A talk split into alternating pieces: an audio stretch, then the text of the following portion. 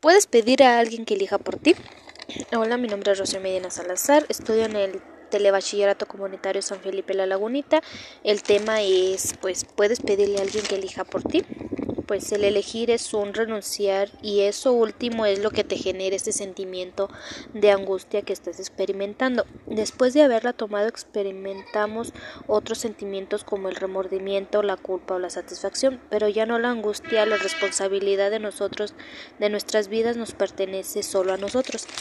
Este, pues ahora algunas preguntas pues respecto al tema, pues es ¿puedes pedir a alguien que elija por ti?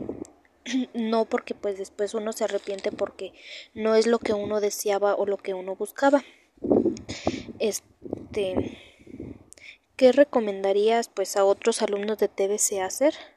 Pues que sigan luchando por lo que quieren ser, lo que deseen y que así tengan muchos y aunque tengan muchos impedimentos pues pueden lograr lo que quieran.